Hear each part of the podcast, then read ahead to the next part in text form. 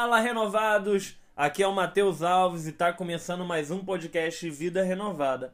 Estamos no nosso terceiro sermão e neste o pastor Rivaldo vem falando sobre como mudar o mundo. Será que é possível mudarmos o mundo? Então, eu creio que vai ser uma bênção para todos que ouvirem e é isso aí, vamos lá?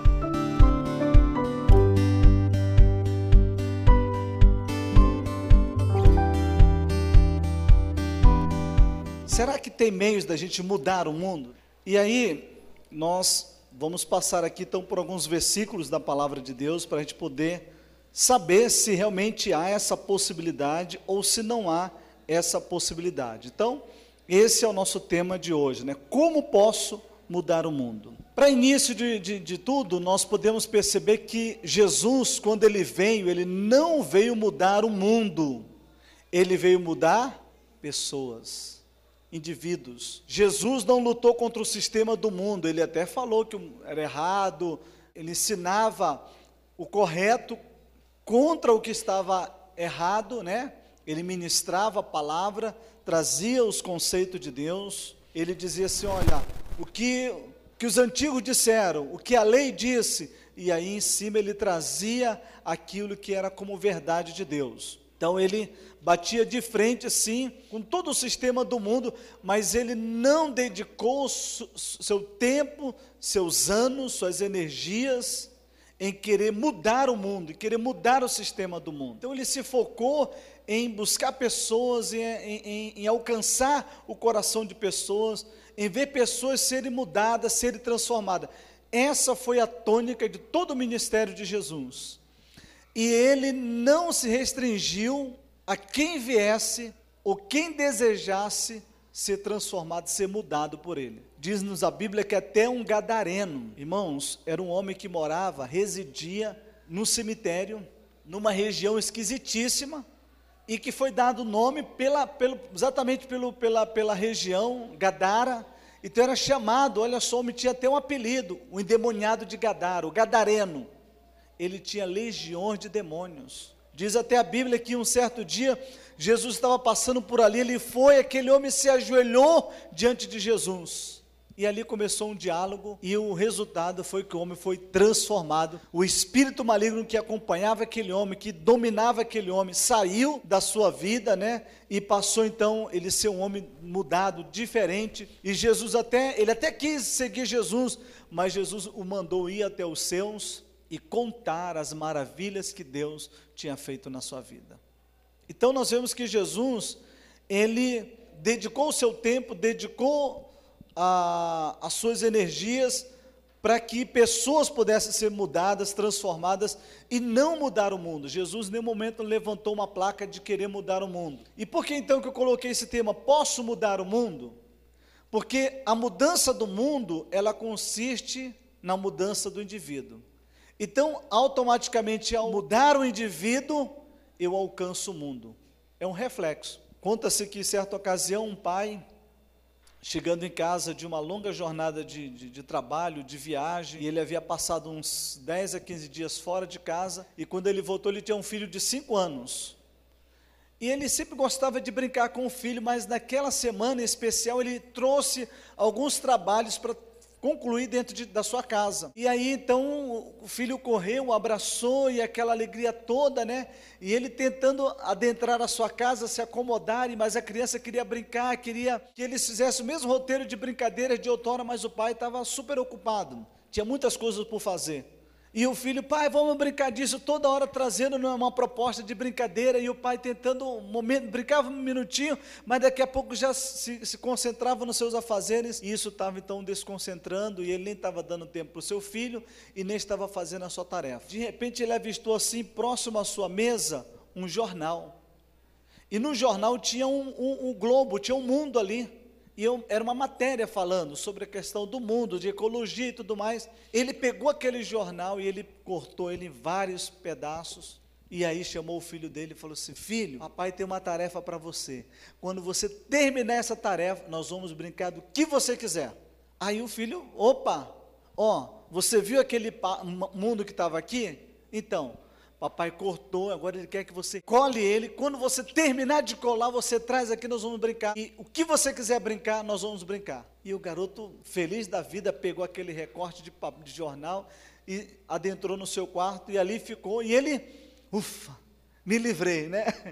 E se debruçou ali no seu trabalho. Não levou dez minutos, o garoto voltou batendo na porta do pai. Aí ele se identificou, pai, entra. E ele trouxe mesmo, já tudo colado, já tudo certo. E o pai tomou aquele susto assim, pegou, né, olhou, viu que realmente estava faltando nenhuma peça. E ele ficou intrigado com aquilo ali. Ele falou assim: Filho, diga para o papai, como que você conseguiu isso? Porque o pai olhou e falou: Nem eu conseguiria. Ele deu uma tarefa impossível, né? Imagina só. E aí, de repente, o filho falou: Pai, eu na hora comecei, e aí errei algumas, algumas vezes, mas aí alguma das peças eu estava olhando que atrás do, da, da, imagem do, do, globo tinha um rosto de um homem. Então eu virei e fui colo, colando o homem. Quando eu terminei de colar o homem, eu virei e estava aí, do jeito que o senhor está vendo. Agora vamos brincar do que eu quero? que era o que ele mais queria então. Esse, esse episódio revela que se mudar o homem, o mundo é alcançado. Veja só. Se um homem for consertado, se o homem for o alvo principal, por isso que o alvo de Jesus não era o mundo, não era o sistema, não era sair brigando, não era sair levantando comitê de grupo, ah, vamos fazer aqui um, uma passeata, vamos, vamos é, mudar isso aqui. Não, ele não fazia nada disso, ele queria alcançar os homens ele queria que os homens abrissem a mente e o coração para o ensino da palavra de Deus.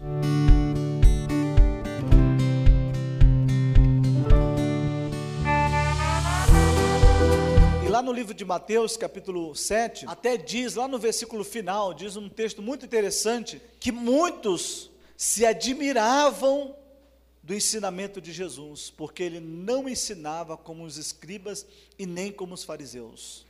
O ensino de Jesus se focava não no sistema religioso, mas se focava em Deus dentro do homem. E o homem se voltando para Deus. Havia essa, essa dinâmica que Jesus colocava. Sempre ele colocava. Então, para que o mundo seja mudado, as pessoas têm que ser mudadas. E aí nós vamos focalizar, porque o mundo, ainda que as pessoas, e hoje nós vemos muitas campanhas, preservação à natureza, tudo isso é válido, irmãos, tudo isso é válido. Mas veja só, se um homem que é o causador de todos os males no planeta, se ele não for mudado, se os conceitos dele não for mudado, o mundo vai ser salvo? Vai ser, irmãos? Obviamente que não. Esses dias estávamos numa rodovia, quando de repente alguém baixou o vidro do carro, e jogou uma lata de refrigerante. Falei, olha aí. Descartou. Dentro do mato. Puf, era uma, uma autoestrada. Falei, tá vendo? O homem precisa realmente ser mudado. Porque se, se essa pessoa tivesse a noção desse ato dela, ele não faria isso. Né? Então, às vezes, a pessoa está tão focada em querer mudar o mundo, mas ele mesmo não se permite ser mudado, ser transformado. Então eu separei aqui alguns pontos para que a gente possa entender mais sobre essas mudanças que podem acontecer na vida de qualquer ser humano. Primeiro, mude suas ideias e conceitos, principalmente aquelas que não lhe ajudam em nada. A Bíblia, ela nos mostra exatamente sobre isso, porque ela fala o seguinte: "Portanto, se alguém está em Cristo, é nova criatura. As coisas antigas já passaram, eis que surgiram coisas novas. Então se faz a, se faz a, a necessidade de que se surja em nós novas coisas, novas ideias, novos conceitos. Nós não estamos falando, é, quando nós estamos falando de, de, de, coisas novas, não estamos falando de você adulterar a palavra de Deus, nada disso. Mas talvez os conceitos que você tem, eles não casam com a Bíblia. Então você precisa retirar esses conceitos e trazer os conceitos da palavra de Deus para dentro de você. Talvez você tenha conceitos já ultrapassados, obsoletos, que não resolvem nada, que não ajudam em nada, que não somam em nada. E às vezes, irmão, nós vemos isso. Quantas pessoas que talvez você conhece, eu conheço muitas, que você vê passaram-se 10 anos, 15 anos, 20 anos, 30 anos, e a vida deles não mudou. Eu pergunto, o que faltou? Que ingredientes faltaram para que houvesse mudança? Diversos, com certeza. E por que, que não houve? Porque a pessoa não, não mudou não tirou o que era velho, não tirou aquilo que é obsoleto, não tirou aquilo que não tem utilidade, não removeu de dentro de si. Querem ter uma ideia? É, hoje nós temos é, a facilidade da comunicação muito grande, né? Você pode escanear um documento e manda para alguém. Antigamente não era assim. Você tinha que tirar uma cópia, mandar pelo correio, não era assim? Para chegar até aquela pessoa. Hoje em dia nós temos é, ou computador ou celular para você escrever um texto, né, e tchum, envia para aquela pessoa. Há um tempo atrás você tinha que fazer datilografia. Tinha que fazer datilografia. Pegar letra por letra, saber o, a posição de cada letra, né? E tinha que ter força no dedo. Hoje em dia você só dá uma triscadinha no, no computador, no celular, então, né? Se você der com mais força, dá até uma rajada, né? De, de, de, daquela letra ali. Então, antigamente você se você continuou lá no passado, escrevendo o seu texto numa máquina de datilografia, hoje você não acompanha a rapidez da comunicação que é dos dias atuais. Então é preciso que você faça uma, uma, uma mudança, que você possa acompanhar essa mudança, que você vá agregando sobre si coisas que vai te deixando atualizado, que vai te deixando dinâmico e que vai te possibilitando a viver mudança, transformação. Então, às vezes tem pessoas que não querem mudança. E às vezes ficam 10, 15, 20, 30, até mais anos. E às vezes pessoas que até não sei por que, que Deus não faz na minha vida, faz na de todo mundo e menos na minha. Não é que Deus não queira fazer, é que você não está permitindo a começar pelas suas ideias, pelo que você pensa e como você pensa, e como você faz uso do seu pensamento, como que você faz uso da sua mente. Então o texto diz aqui: se alguém, portanto, se alguém está em Cristo, é nova criação. Olha aí, agora é só viver, não precisa fazer nada, é só viver é só se apoderar do que diz a palavra. Então eu preciso mudar minhas ideias, eu preciso atualizar os meus conceitos, eu tenho que trazer para os dias atuais o que pode me fazer ser mais eficaz, mais eficiente e não lento.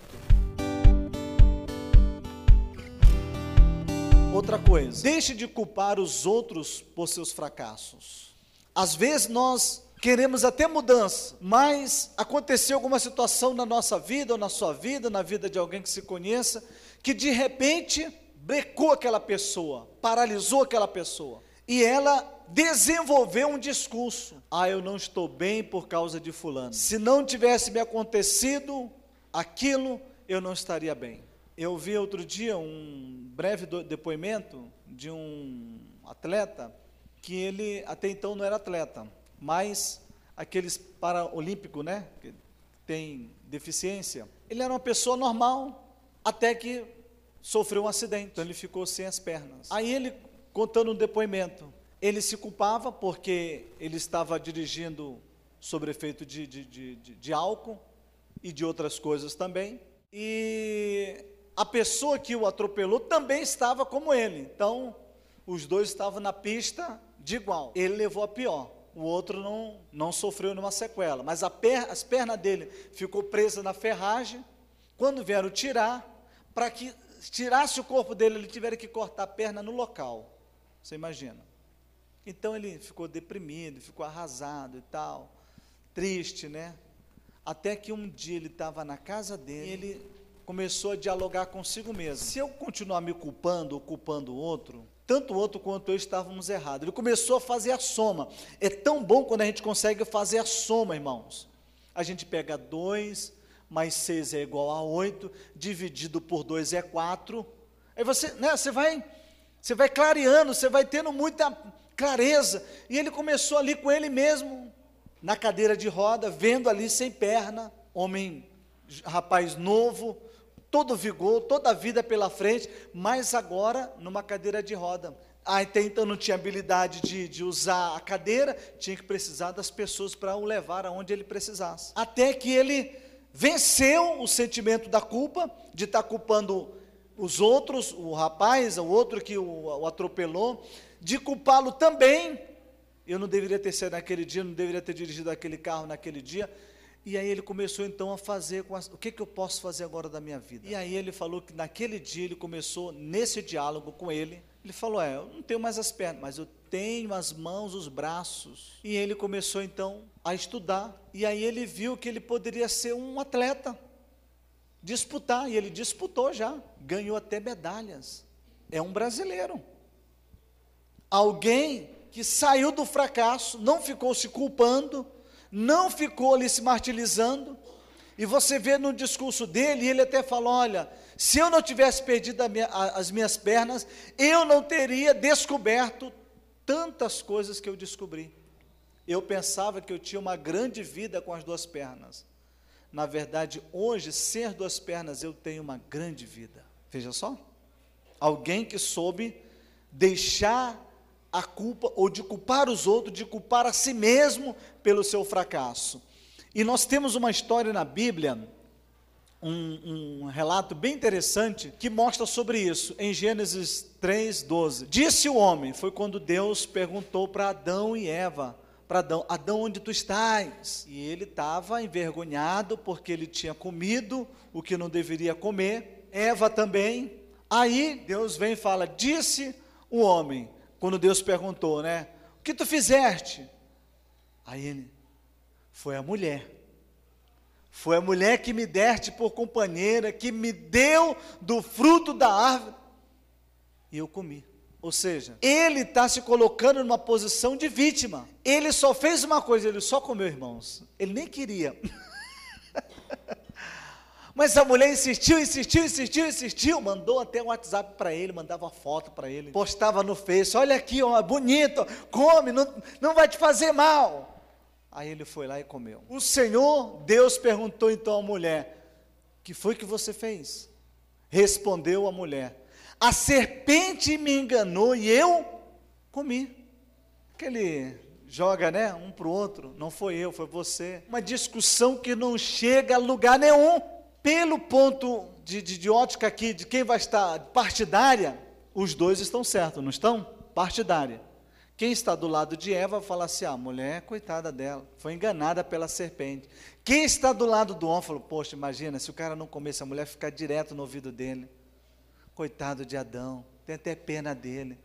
Né? Partidariamente, os dois lados estão certos. Partidariamente, politicamente falando mas na prática, na, na, na transformação de vida, ambos estão errados. No conceito de Deus, ambos estão errados. Porque eles tinham, uma, eles tinham uma, uma, uma um roteiro para cumprir, irmãos, eles poderiam comer de tudo que eles quisessem no jardim do Éden. Só tinha uma única coisa que eles não poderiam. Tinha muitas coisas ali. Quantas coisas deliciosas não deveria ter ali? Mas os olhos bateram logo naquela que a serpente jogou a sementezinha do mal lá, ó. Abre teus olhos. Você vai ser como Deus. Aliás, você pode ser até maior do que Ele. Aí imagina só, aquele engano adentrou no coração, comeram, e agora ambos têm um discurso de culpa. Ó, a desgraça aconteceu, Eva, por causa de você. Não por causa de mim, não, por causa da serpente. Irmãos, quantas pessoas não estão assim, culpando os outros, né? Vive culpando as pessoas pelos seus insucessos, pelo seu fracasso, por de repente não conseguir uma promoção. Nós precisamos burlar essas, essas situações, passar por cima dessas situações e aprendermos a nos perdoarmos e a perdoar também aos outros. Se alguém tentou te fazer o mal, se alguém te prejudicou, se você teve provas sobre isso, ok. Se essa pessoa precisa ser punido pelas leis, que ela assim seja. Se ela não fosse, ela até ela burlou também, ela escapou da justiça, da de Deus ela não vai escapar. Então deixa ela para lá, siga a sua vida. Não fica rebuscando. Será que essa pessoa está mal? Ela merece o mal. Olha aí. Não, eu não tenho que ficar esperando o mal pelo outro. Eu tenho que buscar o bem para a minha vida, amém, irmãos? Eu tenho uma jornada a seguir, eu tenho uma jornada a caminhar, então eu não posso me ater em ficar ou me culpando, ou responsabilizando o outro, ou desejando mal para o outro, eu tenho que seguir. Adão e Eva, imagina, irmãos, o clima horroroso entre ambos ali, de culpa um dos outros, se culpando. Talvez eles nem se olhavam mais nos olhos, nem se dialogavam mais, não tinham mais nem clima entre eles. Aí você imagina quando eles começaram a perder o direito que eles tinham, foram expulsos do jardim do Éden. E agora? Como é que ambos vão, vão conviver agora, longe de um paraíso, de um lugar paradisíaco maravilhoso? Imagina a água dali, irmãos. Imagina o ar que, que não tinha ali. Imagina tantas coisas maravilhosas. Agora eles tinham que perambular, e diz a palavra de Deus que eles não conseguiam nem voltar mais para o Éden. O anjo do Senhor não permitia. Não sei como era esse mistério, né? Mas o jardim do Éden se tornou, entre aspas, um lugar escondido, não de Deus, mas de Adão e Eva. Você imagina eles quantas vezes eles não tentaram voltar para o jardim do Éden e não conseguiam achar? Quantas vezes não está? Não, mas é por aqui, é, é, eu tenho certeza. Não, não, não é. E agora?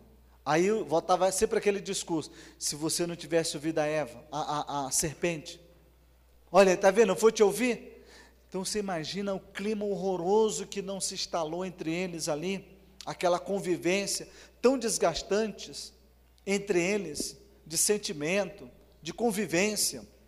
Então, talvez você é, não precise, talvez não, você não precisa viver com esse sentimento de culpa. E o sentimento de culpa, irmãos, ele adoece, adoece a alma, deprime a pessoa, deixa a pessoa para baixo, exaure as forças da pessoa, a pessoa não tem força, a, tira do foco da, das realizações da sua vida, ela não consegue realizar, ela não consegue nem planejar, quanto mais executar aquilo que ela, que ela planejou. Por quê? Ela está tão exaurida, ela está tão sem força, ela não tem força suficiente para seguir adiante.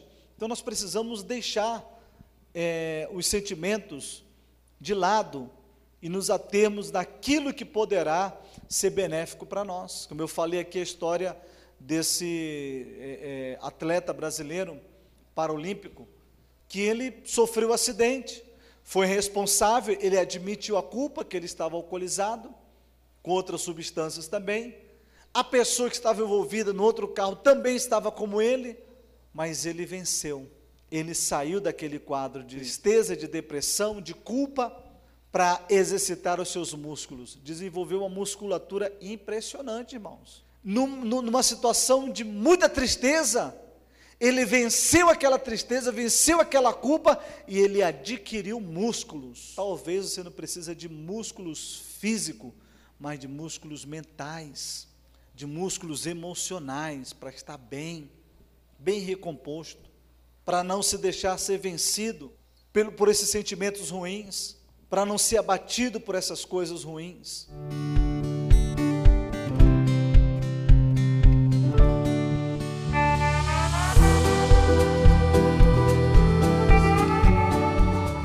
Outro ponto para a gente poder então vivermos mudanças, sermos mudados Sejamos semeador, pois isso nos fará colher. E lá no livro de Provérbios, no capítulo 11, versículo 18, nos fala sobre isso. O ímpio recebe salários enganosos, mas quem semeia retidão, colhe segura o quê? Recompensa. Quando você planta, você vai, é certo que você vai colher. Se você não planta, é certo que você não vai colher. Você não tem o direito de colher. Você não tem a honra de colher, né? E, e quando a gente vê sobre isso, o que, que eu preciso semear na minha vida? O que, que eu estou precisando semear? Semeie alegria, semeie amor. Eu vi um, uma estatística esses dias que eu, eu, eu nunca tinha parado para pensar sobre isso. Por que, que existe mais viúvas do que viúvos? Existe quando a, a, havia possibilidade de se fazer excursões, já alguns lugares já estão, algumas cidades já estão se permitindo a isso, mas até o ano de 2019, em São Paulo, saía sem, é, fim de, por fim de semana para mais de 40 ônibus em direção à Foz do Iguaçu, excursões essas que eram realizadas só com viúvas. Aí, um dado, estudaram sobre isso, não aqui no Brasil, mas fora do, do país, e, e, essa estatística então foi, foi analisada em vários países, inclusive aqui no Brasil.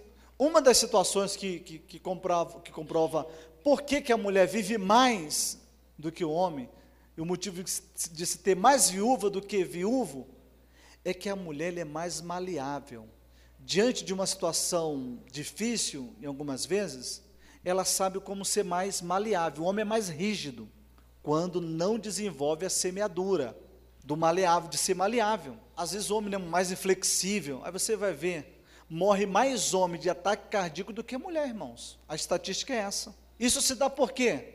O homem não é flexível, ele é turrão, né? Quando ele não se permite agir de maneira diferente, semear de maneira diferente. Isso é uma outra situação também. Os homens quase não são muito de é, tem dificuldade de chorar. E por essa dificuldade de chorar, essa musculatura ela se torna mais rígida, o rosto fica mais carancudo, fica mais fechado. Outra coisa também, tem menos, tem menos facilidade de rir. Isso passa-se pela questão do quê? Da semeadura. O que, que eu estou semeando? Por exemplo, sorria mais. Quando? Não é que você vai sair daqui hoje, ah, então vou chorar. Não, não é isso. Vai assistir o comercial, vai estar chorando. Não é isso, não. Mas é quando houver realmente uma realidade, um motivo real, chore. Deixa a lágrima sair. Então, a questão de você permitir é uma semeadura, você está semeando. Com isso, aonde que você está semeando? Ao seu coração. O nosso coração, ele bate por sentimentos, irmãos. Então, quando eu prendo um sentimento, eu estou prendendo meu coração. Você imagina só? Aí tem gente que às vezes desenvolve taque cardíaco, dor no coração, insônia. A pessoa não consegue dormir, acorda de noite. O que? Ai, é, é um problema, é, é, né, tá, aquela angústia. Essa insônia, ela é, ela é recorrente de um coração sufocado, aprisionado, prisioneiro. Então, quando você está dormindo, ele quer se libertar, ele quer ser livre, porque durante o dia você o torna é, prisioneiro dentro do seu peito, você não extravasa os sentimentos, não vive os sentimentos, não vive aquele momento, não ri, tem gente que às vezes não ri das suas próprias mancadas. Ao invés dele rir, ele fica se culpando, ele vai para o sentimento da culpa. Ser um idiota, ser um burro. Estávamos resolvendo um caso no, no curso, e aí tem uma, uma senhora, ela já tem já os seus 60 anos. E aí o professor estava ali no, fazendo algumas perguntas e cada um tinha que dar uma resposta num um, um caso clínico, né? Que a gente estava resolvendo. E aí, é, você íamos por parte. Então, para cada aluno foi distribuído uma, uma situação daquele caso. Quando chegou o momento dela, ela começou então a falar. Só, irmãos, que ela falou não tinha nada a ver o que ela estava falando. Então, assim, ela começou a falar, nem levou um minuto. Aí o professor falou assim: Não, calma aí, calma aí, o que, que você está falando? Aí ela: Não, professor, eu estou falando isso, isso, isso. Sim, mas isso não tem nada a ver com o que a gente está propondo aqui do, do, do, do, caso. E professor, deixa, deixa, eu sou burra, eu sou burra mesmo. Nossa, sou, você é uma burra. Irmãos, ela começou a proferir tantas palavras ruins para ela mesma ali. Você imagina só, ficou pesado, né? Ficou um clima pesado. Ou seja, ao invés da pessoa, releva. Aí o professor ainda falou: não, calma, não, você, né, você, você tem inteligência, você é capaz. Você só de repente não entendeu o que foi proposto aqui. Então você precisa repensar. Faz o seguinte: vai lendo aí a sua parte, eu vou passar para os outros aqui, para a gente poder fechar. Outros vão começar a falar e depois você volta novamente. E aí até ela desligar ali o fone, ela ainda ficava ainda, você é idiota. E você vê que ela estava batendo na cabeça. Sua cabeça é burra, batendo, irmãos, assim. Aí depois ela voltou, né, mais recomposta, e ela conseguiu fazer, é, dar, dar cabo da parte que era do caso clínico dela. Ela foi lá e ela falou, e o professor disse: Viu, você não é nada daquilo que você estava falando, você é capaz. Então, às vezes, a pessoa, às vezes, ela não sabe, do tipo, ela, ela se equivocou, de repente, ela, ela leu de maneira equivocada, fez uma interpretação diferente. Porque fala, nossa, é verdade, professor, desculpa aí, eu dei mole, e até ri. Nossa, eu, calma aí, posso falar depois? Eu posso ter a minha fala por última? Posso ser a fala seguinte, né? Você tenta, isso é uma lei da semeadura, irmãos. Você semear para você generosidade, ser generoso com você mesmo. Tem pessoas que querem ser generoso com todo mundo, quer falar palavras bonitas de amor, de carinho, para todo, menos para si, né? Não olha para si.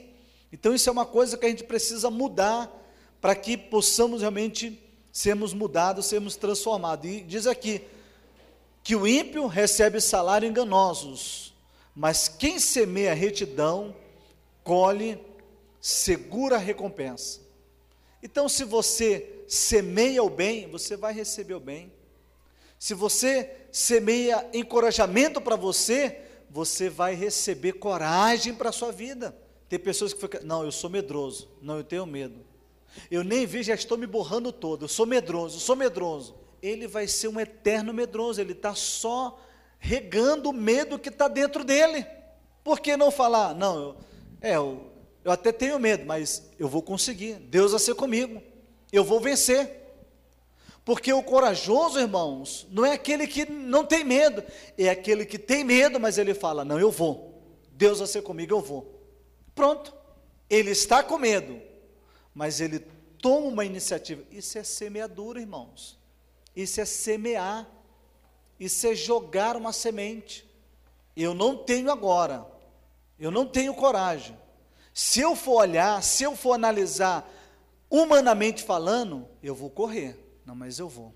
Isso é coragem. É você fazer os análises dos prós, dos contra, do possível, do impossível. Você faz os cálculos de tudo e no final você vê que você está em desvantagem, mas você fala, eu vou tenho nada a perder, eu vou. e você se lança, não com medo, mas com, aquela, com aquele olhar, com aquela prontidão de que tudo está desfavorável para mim, mas pode mudar. E sim pode mudar. A partir do momento que você se lança de uma maneira diferente.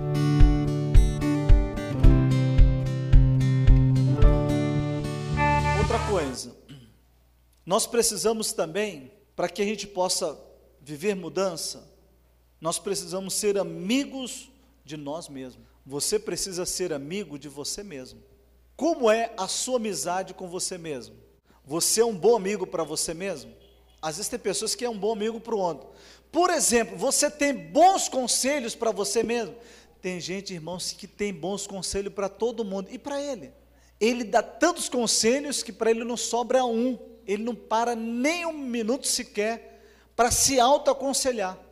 E eu gosto tanto dessa passagem que nós vamos ler em Salmo 42, versículos 5 e 6. É uma passagem que o salmista, ele tem um diálogo nessa parceria consigo mesmo, nessa amizade consigo mesmo, ele consegue resolver os seus problemas. Tem pessoas que às vezes é uma bênção para os outros, mas não é uma bênção para si consegue auxiliar, ajudar, consegue fazer a pessoa enxergar aquilo que ela não está enxergando, mas às vezes ela mesma não consegue enxergar, às vezes o que está tão evidente diante dela. E o que está acontecendo? Ela não é amiga de si mesma, ela não tem uma boa amizade consigo mesma.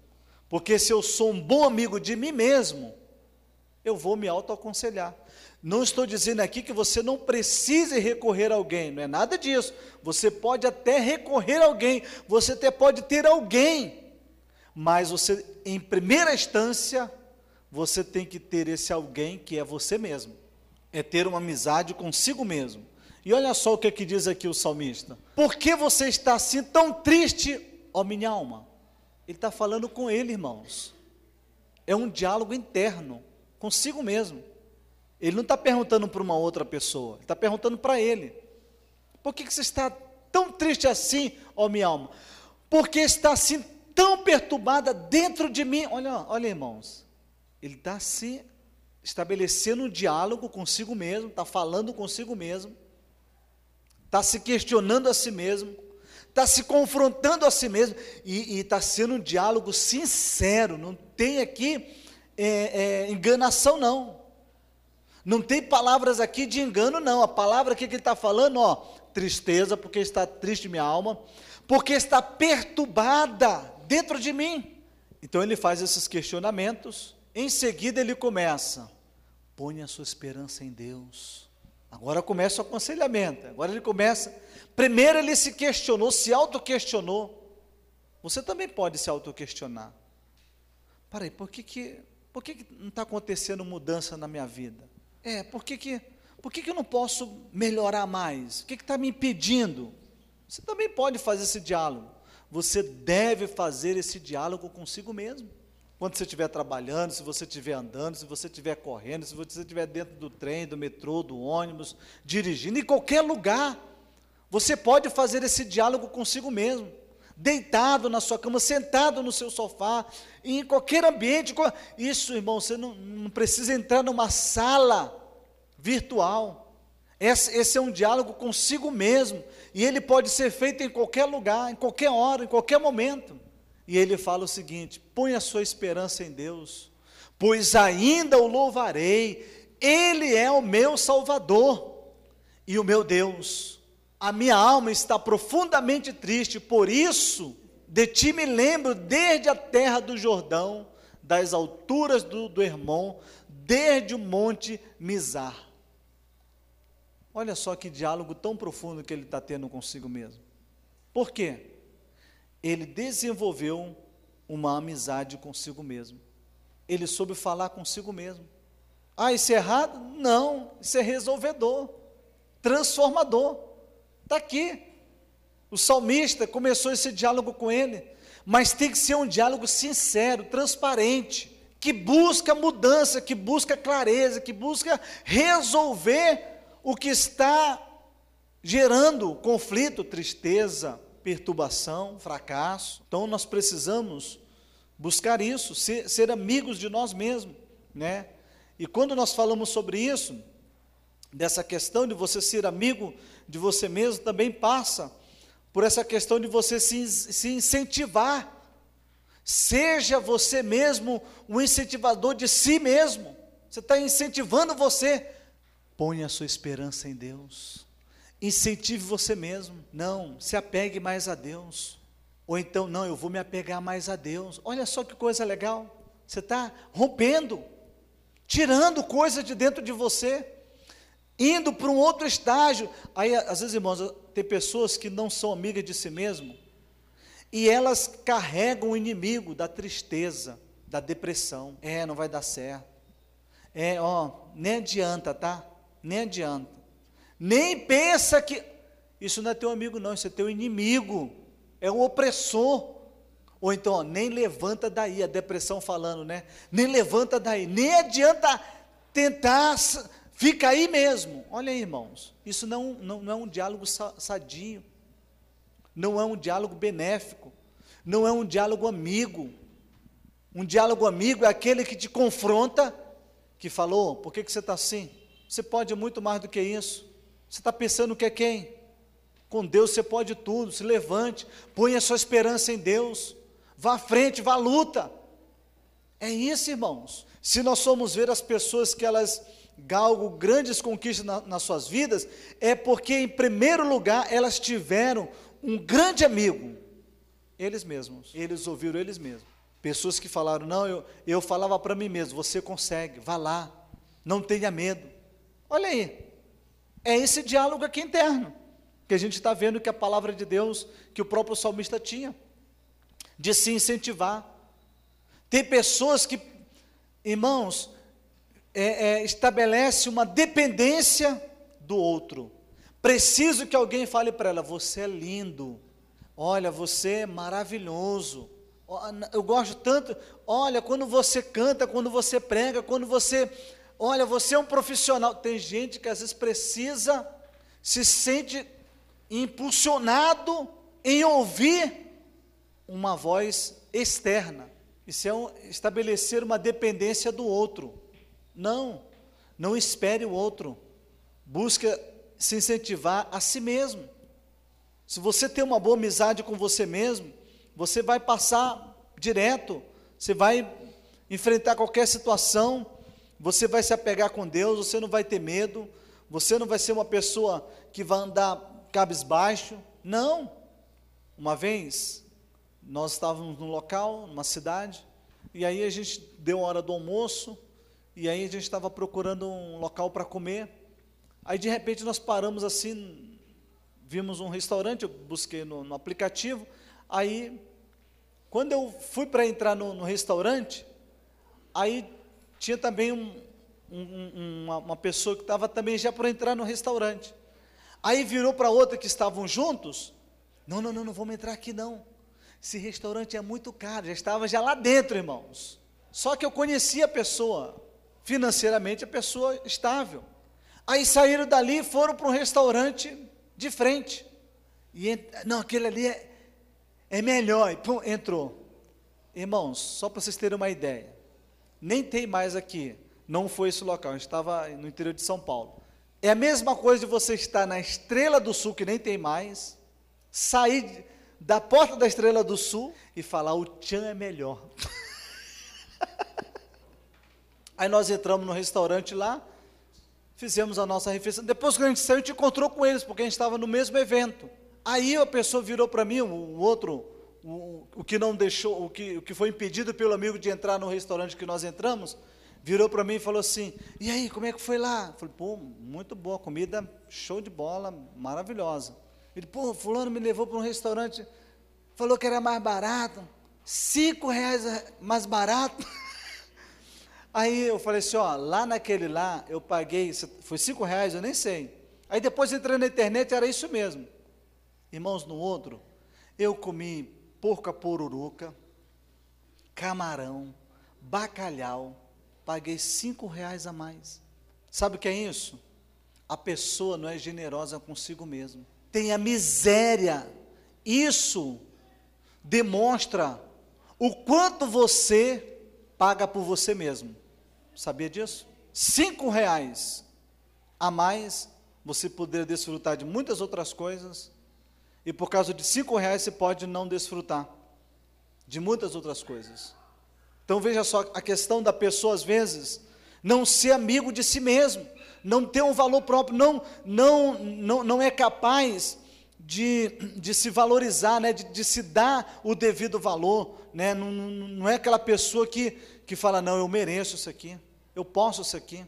Ainda que se fosse, irmãos, um valor a mais, fala, poxa, não é sempre, mas tem gente, irmãos, que não se valoriza em momento e em circunstância alguma da sua vida. Até uma vez a gente encontramos um irmão que ele, ele dizia assim, ele chegava no local, Aí ele, tipo assim, ele vai numa lanchonete, ele, ele não pedia para você pagar para ele, não, ele falar, me honra aí. me honra aí. Sabe, aí ele chegava assim, aí, aí nós saímos um dia, né, isso lá nos Estados Unidos. Aí ele, ô oh, pastor, me honra aí. Falei, vem cá, eu vou te honrar. Aí saiu um dia lá, a gente se divertiu pra caramba com ele, né? E aí ele falou que ele aprendeu isso com um amigo dele, aqui no Brasil. E ele falou, pastor, eu pagava tudo para esse amigo. Por quê? A palavra honrar não tem um destaque tão brilhoso, irmãos. Não é isso? Botar em destaque, considerar. Não é isso? Não, você merece. Então, honre a você mesmo. Tenha, tenha essa habilidade de honrar a você mesmo. Irmãos, tem gente que às vezes não, não se valoriza, sabe? nas mínimas coisas. Passa por alimento, até por um sapato, por uma roupa, as coisas mais mais simples, mais corriqueira. Você vai vendo que a pessoa não tem a capacidade. Então, quando você estiver diante de uma situação, você olha e fala: Não, vou me honrar. Ou então pede para alguém: Me honra aí. Se ela te der a menos, você falava: Caramba, eu não estou, é, ela não está me honrando tanto. Mas aí você vai e acrescenta e honra-se melhor, né? É a dinâmica, irmãos, de você ter essa capacidade. Então, você só se honra quando você é amigo de você mesmo. Eu, eu contei aqui uma vez, e uso aqui esse mesmo exemplo nessa situação, que eu fui uma vez numa padaria muito conhecida aqui na Tijuca, que não é um valor barato. Hoje em dia eu, eu posso até entrar lá, mas não degustaria os produtos, não pela questão de valor. Aí era no inverno, então, quando eram as, as épocas mais frias, uma vez na semana a gente ia lá e comprávamos pães, doces, é, esfirra, e não era um valor barato. O pão de lá era delicioso, né? era inigualável até. Quando a gente falava assim, hum, está um friozinho, vamos na, vou buscar pão. Ou então, estava friozinho, o zap, a pastora Riva, traz pão. Mas já vinha com a recomendação de tal padaria. Aí eu tinha que estar onde tivesse, tinha que passar naquela padaria para trazer. Se eu chegasse em casa, olha, baguete com gergelim, irmãos. Se eu não chegasse, olha a briga que eu não ia arrumar. Então, um dia eu cheguei lá e a fila era grande. Aí eu estava na fila com um saco de pão.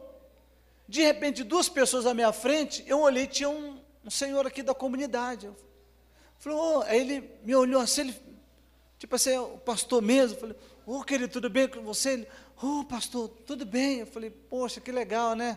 Pãozinho daqui, tudo de bom, né? Maravilhoso, né?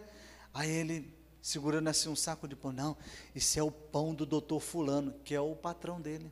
Aí eu falei, não, mas gostoso, você já comeu? Não, não, não posso comer, muito caro, só como o pão lá do morro mesmo.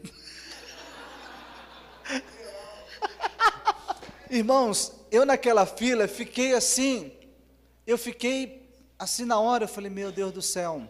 Aí tá, depois eu encontrei com esse homem de novo, e aí ele seguiu o diálogo, né? Eu falei assim, Aí ele, pastor, você sempre vai naquela padaria? Eu falei, não, sempre não. De vez ou outra, eu, quando me dá aquela vontade, a gente passa lá não, muito caro. Não, não compensa não. Não, não compensa.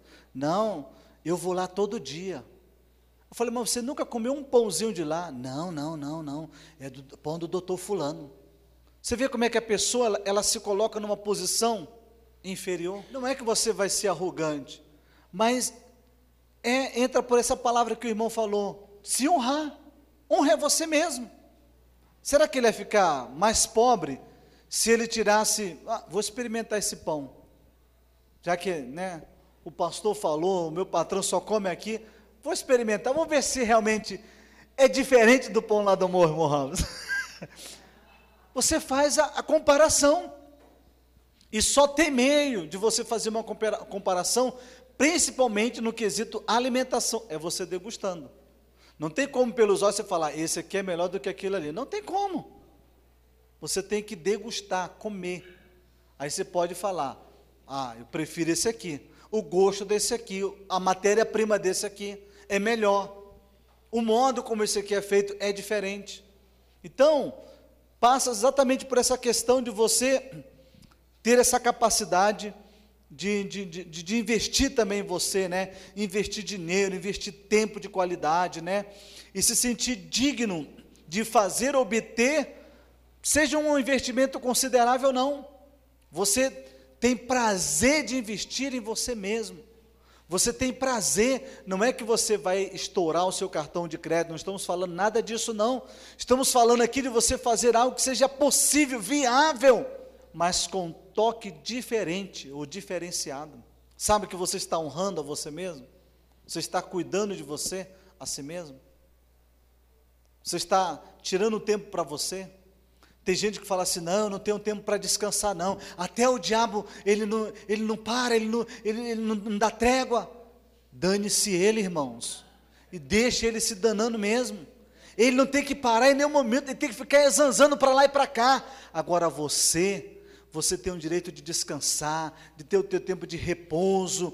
A Bíblia fala em paz me deito e logo pego no sono. Aí tem a palavra, irmãos. Tem gente que fica naquele consumismo todo, naquela, naquela aquela angústia toda. Isso é prejudicial para a sua alma. Sua alma precisa se aquietar, se sossegar. Tem gente que às vezes não tem nem paz para comer, come naquela pressa. Irmãos, a comida que você está colocando dentro de você é o que vai te manter de pé. A refeição é uma coisa que na Bíblia é algo sagrado. Jesus sentava. E por que, que Jesus sentava? Existe toda uma postura terapêutica para isso. Isso também perpassa pelo seu pensamento, a sua alma também se aquietar, o seu corpo receber aqueles nutrientes. E tem pessoas que não, e, sabe, naquela não se honra nem nesses, nessas pequenas coisas. Para, senta, tira uma, o mundo não vai acabar porque você vai tirar meia hora para fazer a sua refeição. O mundo não vai acabar, o mundo vai. E se acabar é porque houve a volta de Jesus, aí, irmão, não tem mais retorno. Tchau e bênção. Sabe, de você se valorizar, se cuidar, se beneficiar, tomar o seu banho, pentear seu cabelo, ou não pentear seu cabelo, só joga ele para cima, mas faz alguma coisa que você se sinta-se bem e se sinta-se cuidado. Tem gente que quer cuidar de todo mundo, mas não cuida de si mesmo. Está aí para querer resolver a vida de todo mundo, mas não resolve a sua própria vida. Então, que a gente possa. Eu até queria ler aqui um texto de Marcos 5, 25, 26, para a gente terminar, que é bem interessante, que fala o seguinte: E estava ali certa mulher que havia 12 anos vinha sofrendo de hemorragia. Ela padecera muito sob o cuidado de vários médicos e gastara tudo que tinha, mas em vez de melhorar, piorava. Essa mulher aqui, irmãos, é o protótipo de alguém que se honra. Ela não mediu esforços, ela gastou tudo que tinha. Ela investiu em todas as possibilidades para ela ser curada. Ela não obteve a cura, mas ela investiu. Por que, que ela investiu? Ao investir, ao buscar a cura, ao fazer as alternativas de vários médicos, ela estava o quê? investindo na vida. Ela queria viver. Ela queria realizar os seus projetos, seus planos, seus ideais. Ela tinha muitas coisas. Então, o investir ali não tinha limite, a ponto que ela perdeu tudo. E quando ela já não tinha nada, ela soube de uma alternativa de cura. Ela ouviu que Jesus estava passando por ali e ela começou no seu diálogo tão amigo: eu vou me aproximar dele, vou tocar nas orla das suas vertes, eu vou ser curada. Pronto. Ela não tinha mais dinheiro, mas ela tinha uma amiga dentro de si lhe incentivando: vá sim, vá, você vai ser curada. E ela foi lá, tocou e foi curada. Então, alguém que soube se honrar em todos os momentos. Ela soube honrar quando ela tinha todo o dinheiro, e ela soube se honrar quando ela não tinha nada de dinheiro. Tem gente que fala: ah, se eu tivesse dinheiro eu faria isso, eu faria aquilo. Eu posso te garantir que não faria. Faça ou se honre com um pouco, com o mínimo ou com quase nada que você tem. Comece a se honrar pelo pouco que você tem.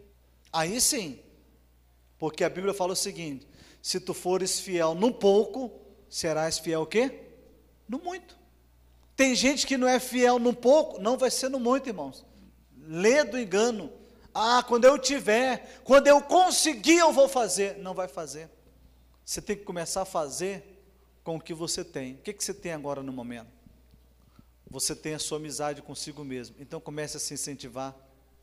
Comece a se autovalorizar. Há um louvor que era cantado muitos anos atrás que trabalhava muito essa autoestima. Você tem o valor, o Espírito Santo se move em você, ele está em você. E quantas pessoas, eu ouvi muitos testemunhos de quantas pessoas cantava isso, não era para outro não, era para si. Para si. Você tem um valor. O Espírito Santo está dentro de você. Nada de ficar chorando, angústia e dor. Chega, chega disso daí. Ó, oh, bola para frente. Era o diálogo, a música era o diálogo consigo mesmo. E quantas pessoas não superou inúmeras dificuldades com esse diálogo? Você tem um valor. Começou investindo o que tinha. O que, que você tem hoje? O mundo só vai ser mudado quando o homem for mudado. O garotinho mostrou para gente. Ele teve a missão de colar o globo, mas ele virou, tinha um homem ali, ele colou todo o homem, e quando ele virou, tinha um globo já, tudo no seu lugar. Não espere que as pessoas mudem, não espere que a sua família mude. Proponha a você se mudar. Proponha a você buscar mudança na sua vida. Que aí, se o mundo ou os que estão à sua volta quiserem, poderão ver em você: ah, ela mudou, ah, ele mudou, eu também posso mudar. E aí você vai contagiar muitas pessoas.